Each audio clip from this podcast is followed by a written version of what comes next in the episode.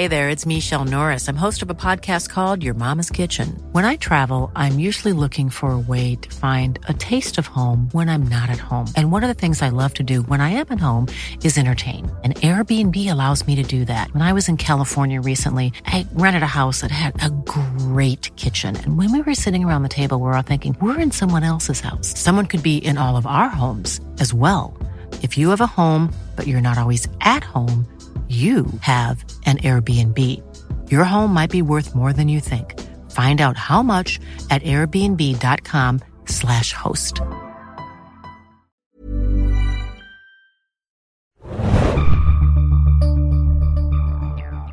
What's happening, players? I wanna be your superhero. Willkommen zum Entourage Podcast von den Serienjunkies. Hier ist Adam und mit mir im Podcaststudio, im besonders heißen Podcaststudio heute ist der liebe Podcast bei 30 Grad Axi, yo. Yo, yo, yo. Und wir besprechen heute den Entourage-Kinofilm. Und wenn ihr wisstet, wie viel zusammen, wie, wie sehr sich Adam zusammenreißen muss, um Entourage richtig auszusprechen, dann müsstet ihr ihm eine Medaille verleihen. Ich habe eine Dekade lang bestimmt den Namen Entourage falsch ausgesprochen. Ich habe, was habe ich gesagt? Entourage. Geht's nicht um Enten oder was? Kann, den Besten passieren. ähm, wir waren im Kino und haben den Kinofilm zur bekannten HBO-Serie gesehen. Ähm, falls ihr es nicht wisst, Entourage... Jawohl, jetzt ist, jetzt, wieder jetzt da. ist es drin. Entourage ist die langlebigste HBO-Comedy mit 96 Episoden und 8 Staffeln. Es könnte nur geschlagen werden von äh, der Larry David-Serie Curb Your Enthusiasm. Enthusiasm. Curb Your Enthusiasm. Oder auf Deutsch Lass es Larry, die jetzt Ja. äh, acht Staffeln hat und 80 Episoden. Eine der besten Übersetzungen eines äh, englischen Titels ins Deutsche. Zum Vergleich Sopranos mit seinen sechs äh, Staffeln lief 86 Episoden Genau. lang bei HBO. Aber da gab es dann halt auch diese Mauscheleien mit der letzten Staffel, die besonders Ja. lang war. Genau. Ähm, ja, der Film spielt jetzt nach den acht Staffeln der Serie und erzählt eine ganz neue, innovative Geschichte, über die wir mit euch hier sprechen möchten im Podcast. Wir werden es erstmal, wie ihr es gewohnt seid, glaube ich, relativ spoilerfrei machen und so unsere Eindrücke schildern, vielleicht noch kurz mal auf das Serienende äh, zu sprechen kommen und dann machen wir vielleicht mal einen Spoiler-Teil, wo wir vielleicht auch die 7000 Gastauftritte nennen, die es in Alle dem Film gibt. einzeln. Wir werden sie in einer Liste vorbieten. Ja, Axi, vielleicht kannst du noch mal kurz so den Recap machen. Was ist eigentlich am Serienende von Entourage passiert? Alles war gut, Adam. Also äh, Vince hat sich äh, entschlossen zu heiraten. Irgend so eine Journalistin, glaube ich, Ja. war das, die er drei Tage vorher kennengelernt Geil. hat. Ähm, und äh, das wird jetzt auch gleich am Anfang des Films dann aufgeklärt, was daraus wurde. Ja. Das können wir ja dann später erzählen. Ähm, I war mit Sloan wieder zusammen und sie ist schwanger. Mhm. Ähm, Drama hatte seine super Animationsserie Ja. mit dem Affen. Johnny Jo- Bananas. Johnny Bananas. Und Turtle ähm, hatte sein Tequila-Imperium aufgebaut, aber ohne eigenes Zutun, sondern Ja. nur indem Vince ähm, irgendwie heimlich die Aktien gekauft hat und ihn dann zum mehrfachen Multimillionär gemacht hat. Und äh, Ari Gold, ich weiß nicht, ist er dann auch ins Flugzeug gestiegen? Sie sind auf jeden Fall alle zusammen ins Flugzeug gestiegen und sind nach Cannes geflogen oder so? Ich weiß nicht mehr. Ari Gold hat sich auf jeden Fall seinen Traum erfüllt und ist zum Studio Exec aufgestiegen Genau. und nicht mehr äh, Agent. zum Präsidenten eines. Studios und äh, alles ist gut gewesen und es war so ein bisschen die Krönung im negativen Sinne, würde ich jetzt sagen, von den Problemen, die Entourage im Laufe seiner Serie entwickelt hat. Ähm, die, das Format hat sich ja so ein bisschen entwickelt von einer ähm, zynischen oder kritischen Betrachtung von dem ganzen Hollywood-Wahnsinn zu so einem Ding, wo alles immer gut läuft für Ja. die Bros und äh, also am Ende immer so eine Art Deus Ex Machina auftaucht, Ja. der ihnen irgendwie dazu verhilft, dass Vince is gonna make the movie. Da gibt es zum Beispiel irgendwie ein, ein sehr schönes Buch bei, ähm, bei äh, Funny or Die, Ihr müsst ihr mal äh, euch zusammen googeln, äh, wo, wo dann irgendwie die SNL-Cast äh, sich über, über die Entourage ähm, Tropen lustig macht, so dass Vince halt am, dass es immer nur darum geht, ob Vince jetzt den Film macht oder nicht. Und am Ende macht er dann ne? Ja. und verdient wieder irgendwie 20 Und in der Serie war es halt auch, glaube ich, zu, weiß ich nicht, zu einer Mehrheit der Fälle war es meistens Ari Gold, der die Leute aus dem Dreck gezogen hat, oder? Ja. Indem er irgendwie einen Anruf gemacht hat oder irgendwo äh, was eingefordert hat von irgendwem, der ihm was schuldig war oder so. Oder Dana kam irgendwie noch dazu und hat gesagt, ja, machen wir oder so. Ja. Also es lief meistens irgendwie reibungslos für die. Das, das Entourage ist so White Dudes having a splendid life ja. in Serie. Äh, alles ist schön, alles ist Luxus, überall gibt's ja. irgendwie tolle Sachen. Hollywood ist so super toll und wir kriegen alles, was wir wollen, wenn wir eigentlich ja. nur schnipsen. Aber wir verbauen uns selber dadurch, dass wir irgendwie so unfähig sind, mit unserem Leben umzugehen.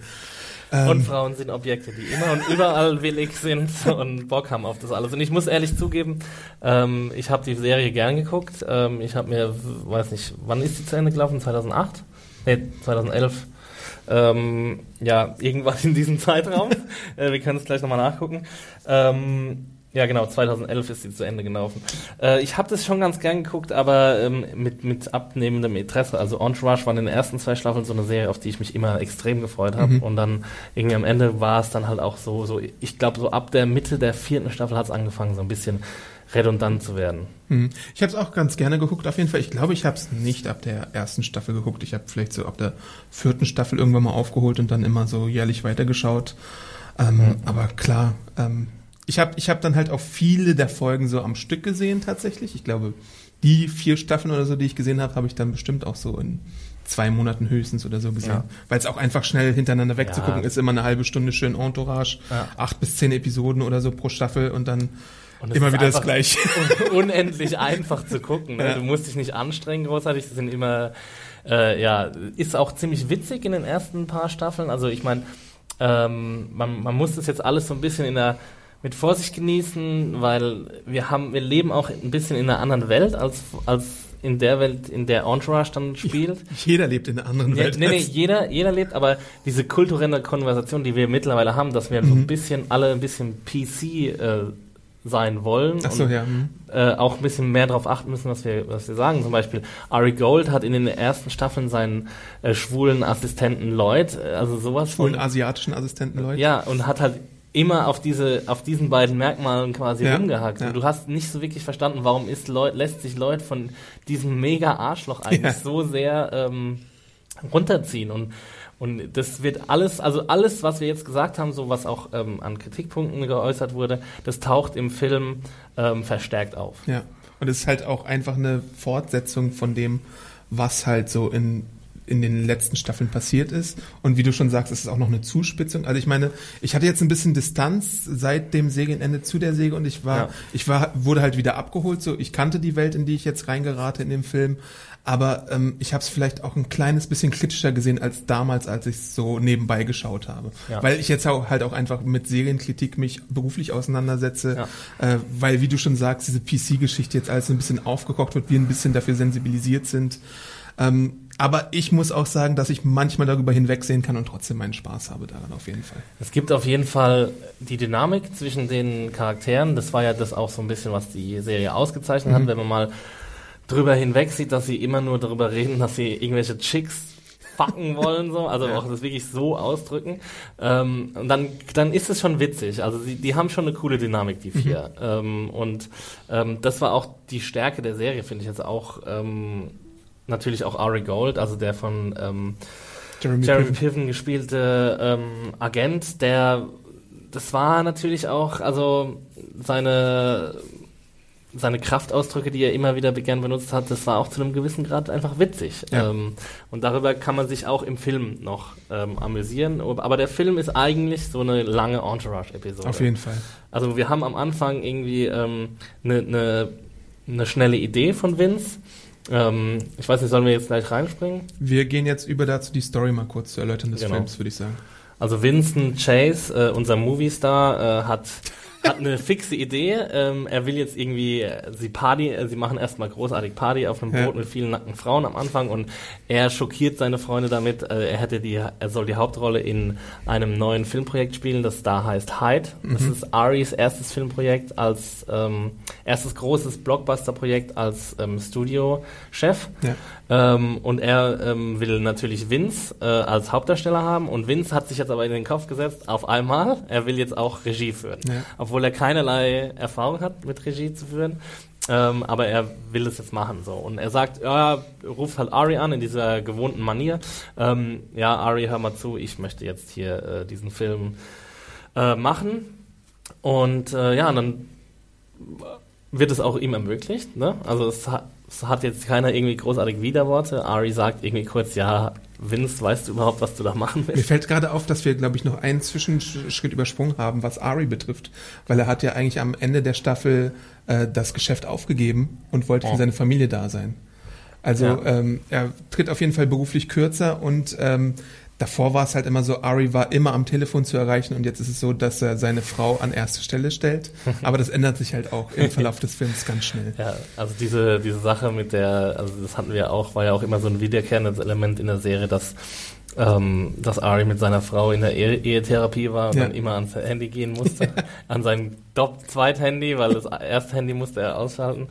Und äh, ja, this is the bad phone, hat er, glaube ich, mal öfter gesagt. Ja. Ähm, naja, auf jeden Fall, das Problem, das dann auftaucht, ist, dass, dass ähm, Vince den Film macht und dann aber den ersten Cut nicht zeigen will Mhm. an die Investoren. Und zwar gibt's da einen von Billy Bob Thornton gespielten Investor. Ähm, und der will irgendwie Material sehen, weil er keine Lust hat, irgendwie den, den Film weiter zu finanzieren. Oder sie brauchen zusätzliches Genau, Geld. sie sind schon over budget. Genau. Vince braucht mehr Geld, weil der Film perfekt werden soll. und weigert sich aber gleichzeitig, äh, Bilder zu zeigen. Und da ist es mehr als verständlich, dass Billy Bob Thornton keine Lust mehr hat, weiterzuzahlen. Und dann schickt er seinen Sohn, gespielt von Haley Joel Osment, Bekannt aus The Sixth Sense zum Beispiel. genau, das einzige, woraus er bekannt ist, ähm, schickt er nach Hollywood, um, äh, um da irgendwie Druck zu machen. Und äh, ja, dann geht es dann irgendwie so weit. Ja, das ist so schon die grobe Storyline. Also dann Ja. sehen wir halt, wo die einzelnen Figuren waren. Ähm, Sloane ist immer noch schwanger zu dem Zeitpunkt, wo wir sie wiedersehen. Ähm, Turtle hat unglaublich viel abgenommen. ist, davor waren es immer so die Fat Jokes bei Turtle und nun ist es so, warum bist du so dünn? Was mir Äh. jetzt eigentlich auffällt, äh, erst ist, dass es eigentlich gar nicht möglich ist, dass Turtle so viel abnimmt, weil es ja irgendwie drei Monate nach dem Serienende Ja, spielt. Ne? irgendwie schon, ja. Weil Vince sagt ja am Anfang auch, was aus der Ehe geworden ist, Ja. die ja dann irgendwie nach ein paar Tagen geschieden Genau. wurde und er macht sich dann noch Sorgen, ob er die kürzeste Ehe aller Zeiten Ja. ist. Aber das war dann Britney Spears, kommt dann irgendwie raus. Ähm, naja, und dann, äh, ja, dann kommt Turtle ins Bild und ist irgendwie ganz schlank und dann werden halt irgendwie statt die fetten Witze kommen jetzt halt die Witze so, ja, äh, warum bist du eigentlich nicht mehr fett? Also, Gleichzeitig muss man natürlich sagen, in Hollywood gibt's auch so die eine oder andere Blitzdiät. Ich denke jetzt mal ganz stark an äh, Jonah Hill, der dann innerhalb von Ja. kürzester Zeit äh, von seinem äh, Superbad-Gewicht auf sein 21 Jump Street-Gewicht kommt oder so. ja gut, das wollen Also wir sowas jetzt nicht. passiert schon. Das ist jetzt auch nicht wichtig, also die Timeline ist nicht besonders wichtig, ehrlich Ja, gesagt. Realität ist sowieso Ja. so eine Sache bei Entourage. ja, genau, das stimmt. Und Drama, was macht Drama? Seine Serie äh, wurde, äh, ich glaube, wir gehen jetzt schon ein bisschen in den Spoilerbereich über. Ja. Seine Serie wurde halt gecancelt und jetzt sucht er irgendwie nach einer neuen Beschäftigung. Drama ist jetzt auch äh, ein Teil von Hyde, ein kleiner Teil, aber ein wichtiger Teil, wie alle immer äh, betonen. Und da gibt's dann auch Spannung, weil der von ähm, Haley Joel Osment gespielte Travis McCrill äh, Drama nämlich zum Beispiel nicht leiden kann und Ja. seine Performance. Aber das hat dann auch noch andere Gründe, die Mhm. wir vielleicht jetzt hier an der Stelle nicht verraten. Mhm. Spoiler, es geht um Frauen. Annahme ist doch verraten. ja, das ist nicht, äh, nicht kein, kein großer Spoiler eigentlich. Ja. Ähm, ja, und dann plätschert der Film irgendwie so dahin. Boys will ähm, be boys.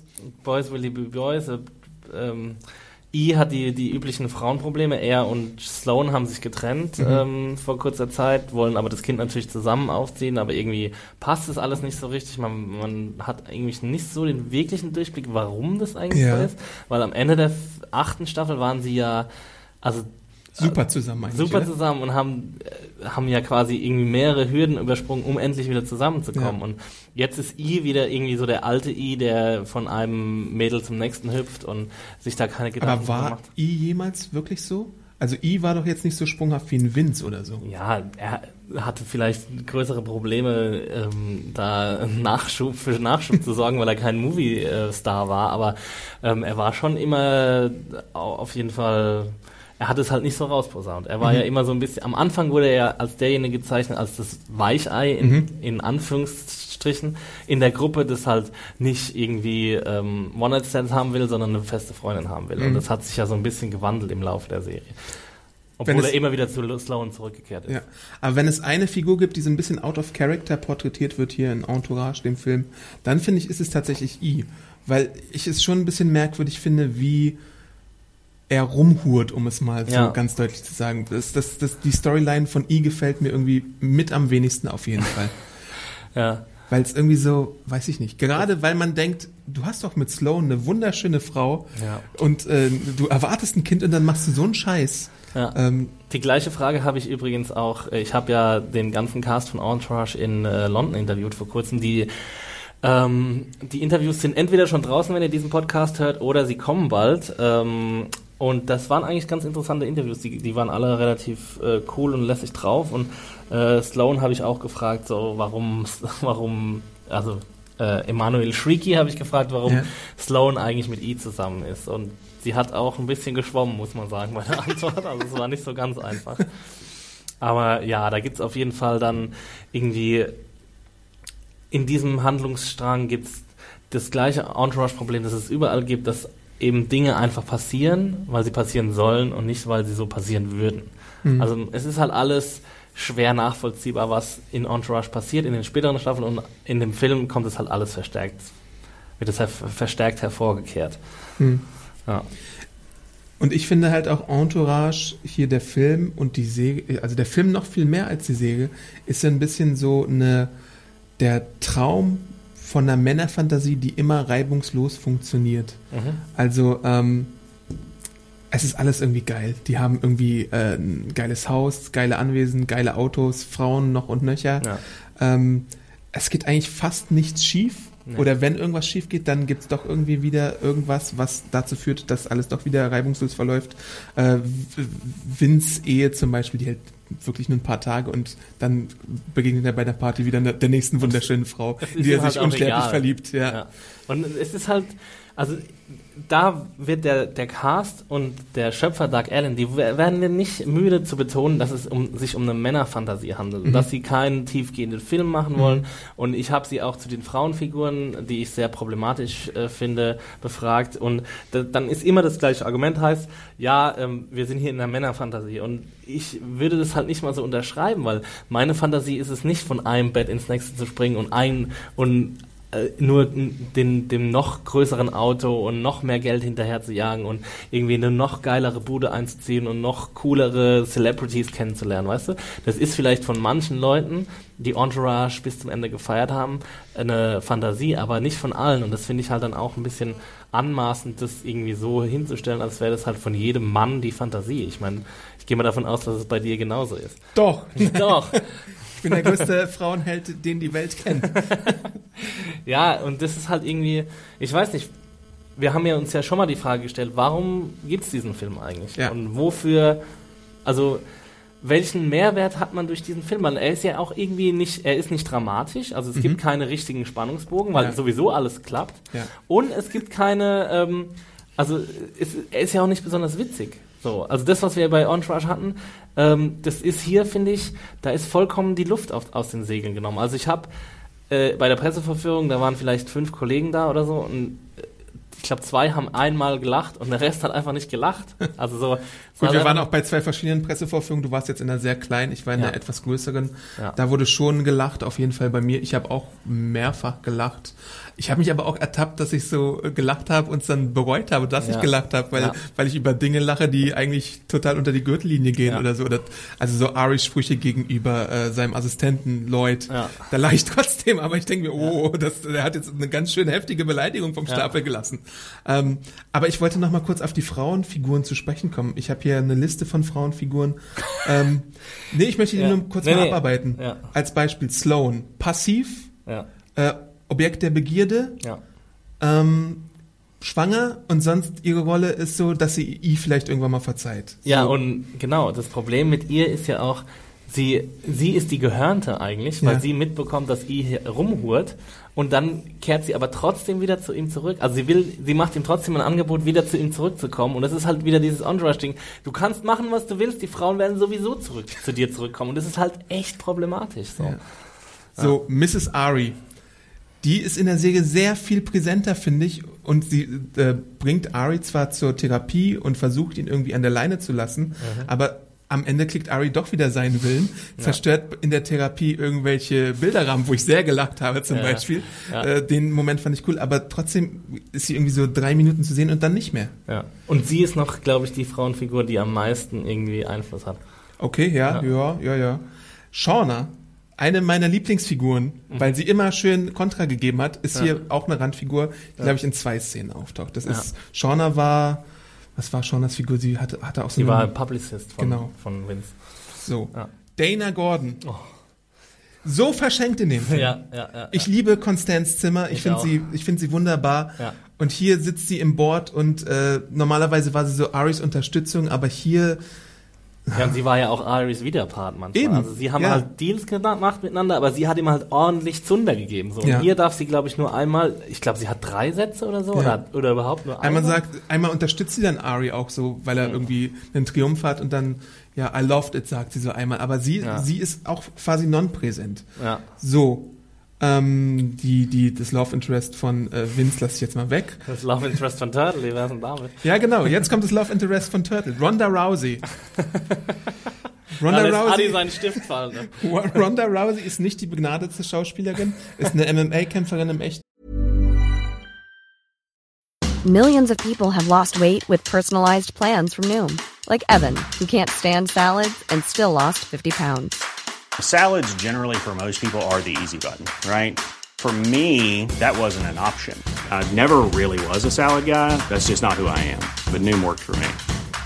Get your personalized plan today at Noom.com. Real Noom user compensated to provide their story. In four weeks, the typical Noom user can expect to lose one to two pounds per week. Individual results may vary.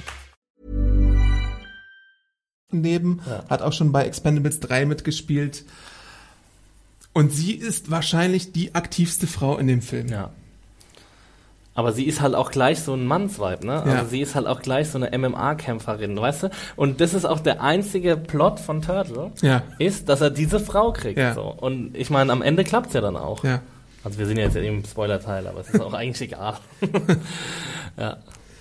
Ähm, Ja, es ist, es ist wirklich, also wir, wir reden uns jetzt hier vielleicht ein bisschen in Rage, aber ähm, wenn ihr mal wirklich jemanden hören wollt, der sich in Rage redet, ich habe es vorhin Adam geschickt, äh, dann, dann googelt oder YouTube mal äh, den Namen des englischen Fil Filmkritikers Mark Kermode, K-E-R-M-O-E-D und Entourage und dann findet ihr seinen Rant über, die, über den Film, der acht Minuten geht und er darin, also er bezeichnet den Film als noch schlechter als Sex in the City 2, obwohl ich den nicht gesehen habe. Ich habe den gesehen, der ist extrem schlecht und ich würde die Meinung auch nicht teilen. Okay, aber er, ähm, ja, er, er bringt seine Verachtung für diesen Film sehr wortreich Ja. äh, ähm, heraus und das ist wirklich hörenswert. Auch wenn man den Film toll findet, ist es lustig, da mal zuzuhören. Einfach, äh, einfach wegen der Worte, die er benutzt. nee, aber ähm, es ist schon, also ja, man kann, ich weiß nicht, es ist schon, schon eigentlich ein Ärgernis, der Film, muss, man- muss man eigentlich schon, schon so sagen, weil, weil, sich, weil sich einfach total gedankenlos irgendwie da eine Szene an die nächste gereiht wird, ohne Spannungsbogen, ohne irgendwie ein bisschen witzig sein zu wollen, ohne tolle Wortwitze, ohne raffinierte Dialoge. Ähm, das Frauenbild ist absolut verabscheuungswürdig und ja, optisch ist es jetzt auch nicht besonders toll umgesetzt. Es sieht ganz, es gibt ganz Ja. paar gut, coole Shots. So, ähm, aber was man vielleicht sehen kann, ist viele Celebrity-Cameos. Ja. Ne? Aber bevor wir darauf zu sprechen kommen, Ja. mein Vergleich, den ich habe, ist so ein bisschen The Fast and the Furious ohne Autos und ohne Budget. Weil es ist auch so eine äh, Luxus-Männer-Fantasie und ohne Diversität, muss man ja auch dazu sagen. Ja. Fast and the Furious ist halt super divers, da gibt's ganz viele verschiedene Figuren aus verschiedenen äh, ethnischen Bereichen und hier sind es halt äh, die ganzen White Dudes, äh, die successful sind. Mhm. Ja. Was, sorry fürs Englisch gerade. White Dudes, die successful sind. Wenn die weißen Kerle, genau, die weißen Kerle, die einfach Erfolg haben mit allem, was sie tun. Ja. Ähm, und es ist ja die Frage, die ich mir halt gestellt habe und die wir auch vorhin schon angedeutet haben, hätte man das nicht auch im TV machen können? Warum musste man jetzt einen äh, äh, Kinofilm drehen?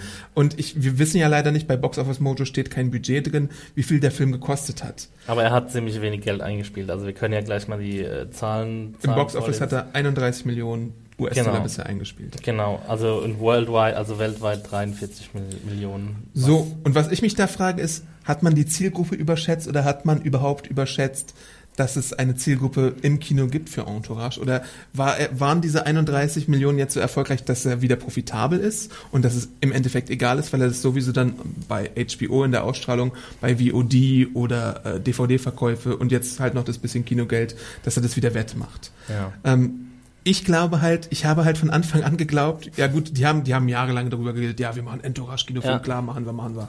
Ähm, aber ich habe halt von Anfang an nicht daran geglaubt, dass das ein finanzieller Erfolg sein kann und vor allem auch außerhalb der USA interessiert es keine Sau. Bei Sex and the City hattest du halt dieses weltweite Phänomen, da wollten die Leute das wirklich sehen, den ersten Teil zumindest und der zweite war dann halt auch so ein, so ein, was weiß ich, was das war. so, alle machen Urlaub in Dubai äh, Stück. Ja, Entourage ist ja auch in Deutschland, ich weiß gar nicht, ob das irgendwo gelaufen Ja, bei Sky, klar. Ja, aber nicht im Free TV irgendwo oder sowas. Nein. Aber es gibt's auch auf DVD und es gab's auch, glaube ich, mal Klar. bei diversen VOD-Anbietern. Es gab auch so mal eine Zeit, wo Entourage so ein bisschen hip war, muss man wirklich sagen. Also In diversen den, Krei in gewissen Kreisen. in ja. den Kreisen, in denen ich mich bewegt habe, das war schon, das hatte schon äh, eine Zeit lang Bass, aber die Zeit ist halt lang vorbei und die war halt auch 2011 vorbei, als die Serie aufgehört hat. Mhm.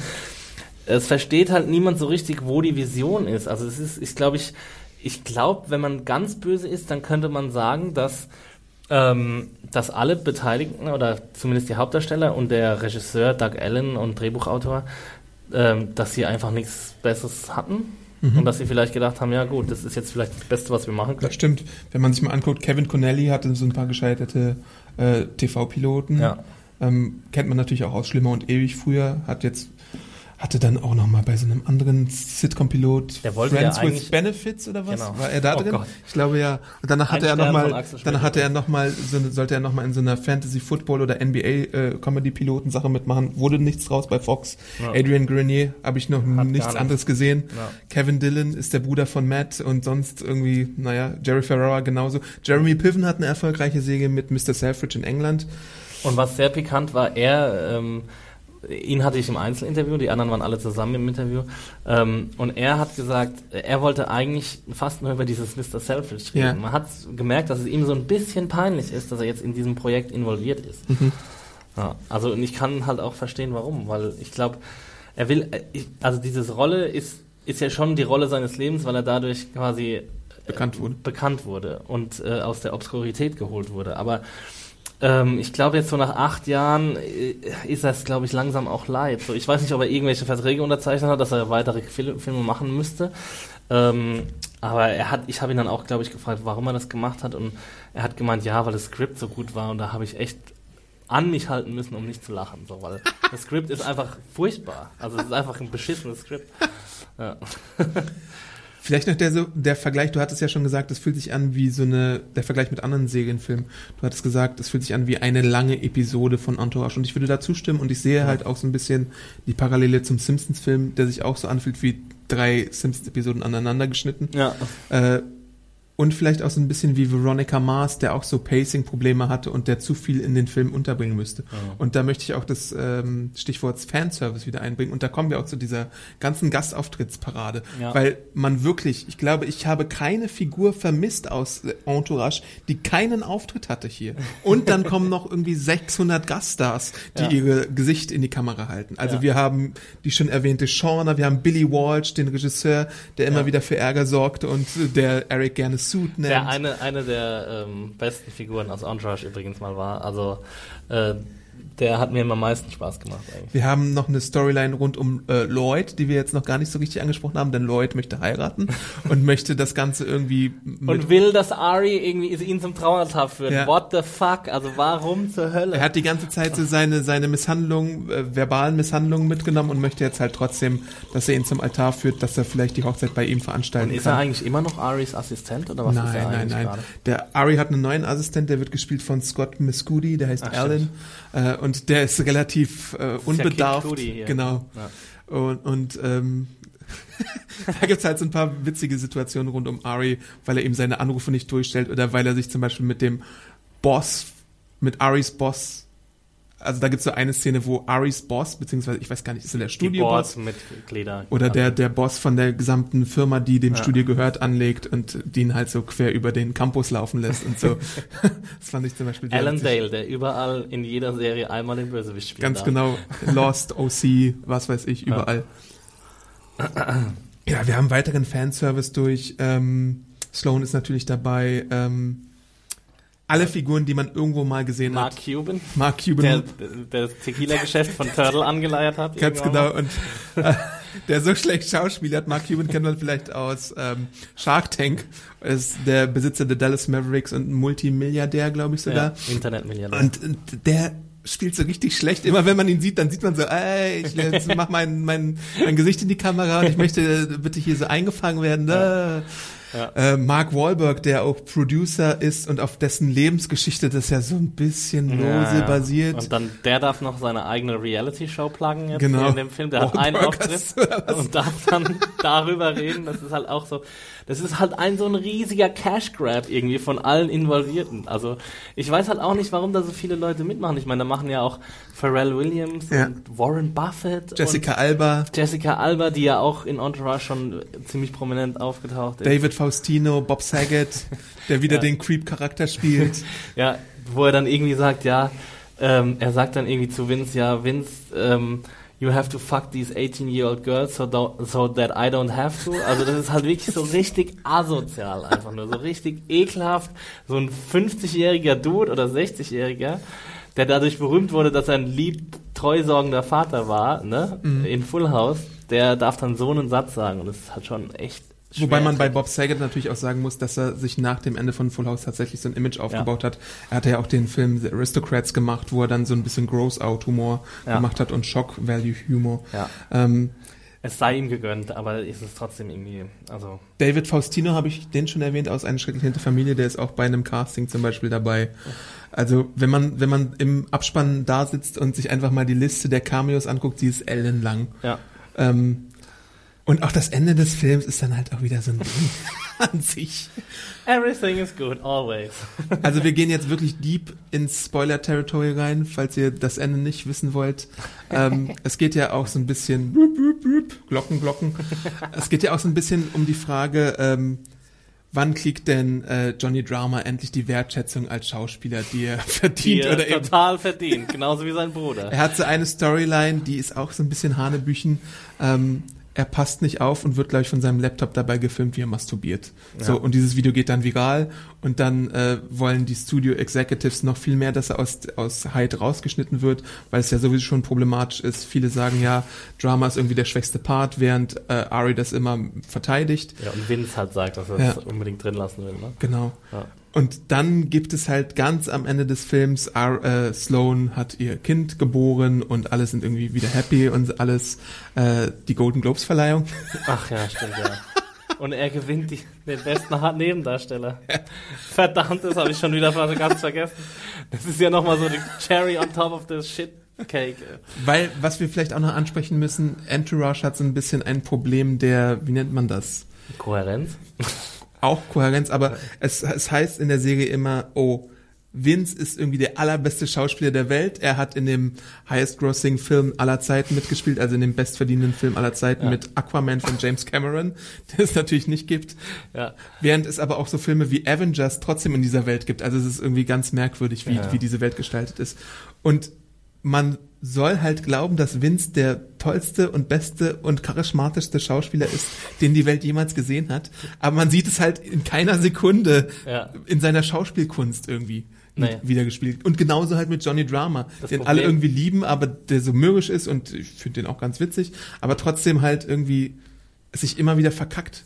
Ja, weil halt eben auch Adrian Grenier und Kevin Dillon keine besonders talentierten Schauspieler sind. Also äh, das liegt halt auch einfach daran. Und wir sehen ja irgendwann dann tatsächlich Ausschnitte aus diesem Hyde-Film. Ja, ja. Und es sieht sowas von beschissen und furchtbar aus. Ja. Und so richtig, als würde irgendwie ein B-Movie-Regisseur mit einem B-Movie-Schauspieler irgendwie versuchen, einen fetten Hollywood-Blockbuster zu machen, so der richtig ernst genommen werden soll. Mhm. So, wisst ihr, falls ihr ähm, Tropic Thunder gesehen habt, gibt's ja am Anfang die Fake-Trailer.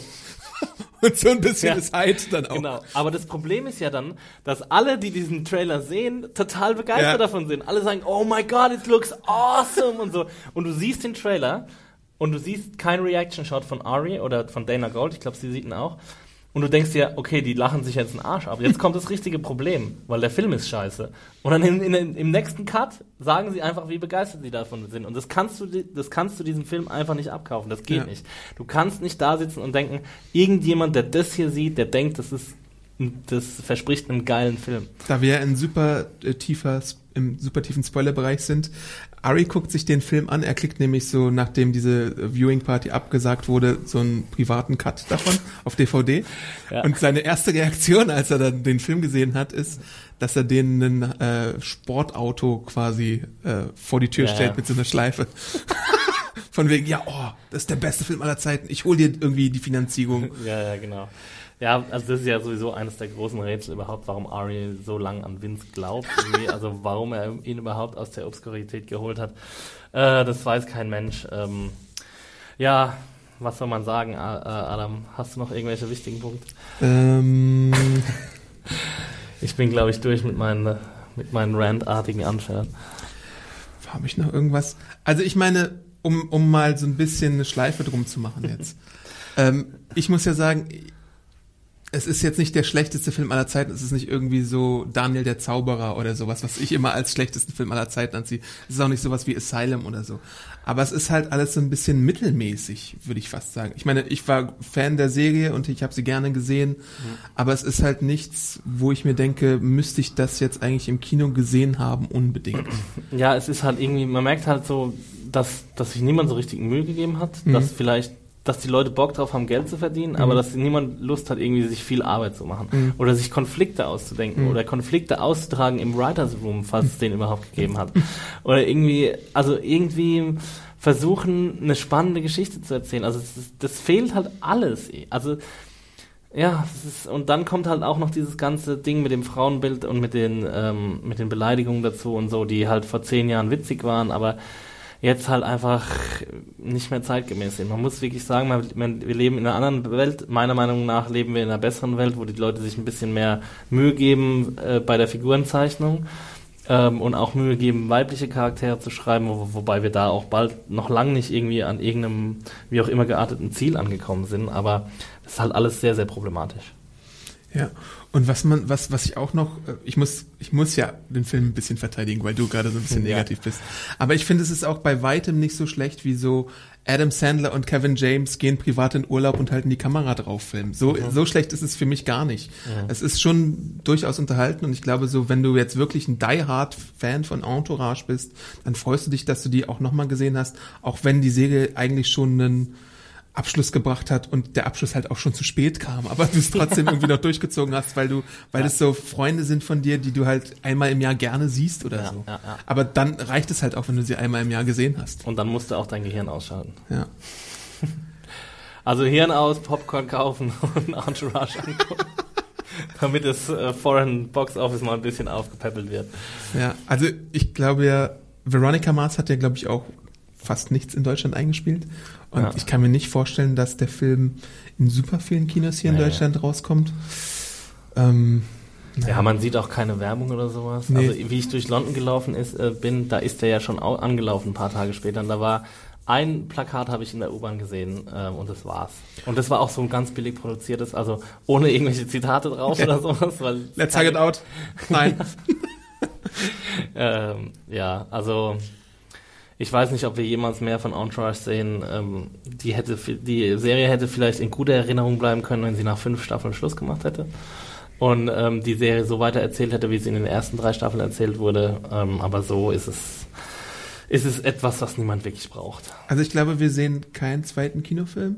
Aber ich Ja. könnte mir durchaus vorstellen, wenn HBO irgendwie nostalgisch wird, dann lassen sie noch mal irgendwie fünf bis zehn Millionen Dollar springen und dann machen sie irgendwie so einen TV-Film draus. Das kann natürlich passieren. Obwohl Entourage jetzt mal langsam anfangen sollte, in bessere Comedies zu, zu investieren. Momentan sieht es nämlich nicht so rosig aus bei, Entourage, äh, bei HBO. Was? Magst Was? du Ballers nicht? The Brink? Ballers? Ja, Ja, aber nicht, wenn aber wir mal Ballers. überlegen, dass wir vor ein paar Wochen noch The Veep und Silicon Valley hatten, dann ist Ja. es schon ein Abstieg. Aber ich hätte halt gerne Thema. How to Make It in America wieder, was zum Beispiel Entourage mit Niveau ist. Ja, Also wer, wer, wer eine Alternative zu Entourage sucht und sich denkt, oh, die, die, die äh, ähm, Erzählfarbe ist cool. Der guckt entweder Ballers, finde ich, das ist dann halt Entourage mit Sport, oder der guckt How to Get Away with äh, How to Get Away with. How to get Sorry. away with uh, making it in America. How to Make It in America äh, kann man, glaube ich, bei Sky Go auch noch sehen oder bei Sky Snap.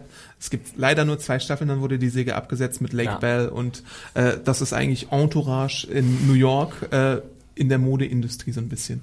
Das Ja. ist, ist ein bisschen hipstermäßiger, vielleicht eher Ja. so hier bei uns, uns zwei äh, trifft das ins Herz. Ja. Ähm, Und es hat weitaus bessere Frauenfiguren, sagen wir das mal. stimmt, das stimmt Ja. auf jeden Fall, ja. Und was haben wir jetzt statt How to Make in America? The Brink.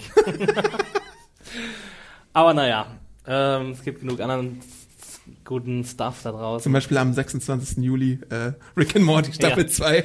Das legen wir jedem Genau. ans Herz, der es sehen möchte oder noch nicht gesehen hat, weil es halt die beste Animationsserie, die derzeit Die da läuft, ist. draußen ist, ja.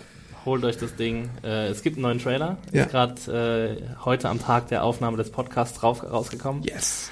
Äh, wir freuen uns sehr. Ähm, ja, wir gehen nicht nochmal Entourage gucken, Adam wahrscheinlich. Äh, aber ihr könnt euch ja jetzt eine eigene Meinung bilden ähm, und uns dann schreiben am besten. Genau, ihr könnt uns Feedback hinterlassen auf allen erdenklichen Kanälen. Ihr könnt uns bei iTunes äh, Bewertungen hinterlassen. Ihr könnt uns unter YouTube Kommentare schreiben. Ihr könnt uns an podcast.serienjunkies.de oder ja genau, podcast.serienjunkies.de Oder kontakt at serienjunkies.de. Nein, ich habe gerade überlegt, ob Filmjunkies noch eine eigene äh, Adresse hat, aber es hat es gar nicht. Podcast.segenjunkies.de schreiben. Ihr könnt uns ähm, bei Twitter folgen. Wer bist du bei Twitter noch gleich? Max Stil echt. Und, Und du? ich bin Awesome Arndt bei Twitter. Ähm, bei Segenjunkies Twitter könnt ihr uns natürlich auch folgen und überall bedaumen und besternen und äh, Bedaumt uns, wie ihr uns noch nie bedaumt habt. und wenn ihr äh, die Chance hattet, Entourage gesehen zu haben, dann sagt uns wirklich einfach mal, wie ihr das gefunden habt. Schreibt uns, schreibt uns mal bitte jemand, der den richtig geil fand, den Film. Ja. Und noch so drei Argumente dazu. Bei Serienjunkies werdet ihr dazu auch noch mal, glaube ich, was lesen und bei Filmjunkies kommt auf jeden Fall noch die Kritik Ja. äh, zeitnah jetzt zum Kinostart und wir freuen uns dann auf eure Feedback. yes, yes, yo. Und sonst gibt's bald andere schöne Podcasts von uns und Videos auf unserem YouTube-Channel. Die Entourage-Zeit ist dann vorbei. Ja, Also Leute, macht's gut. vielen Dank fürs Zuhören. Ciao. Tschüssi.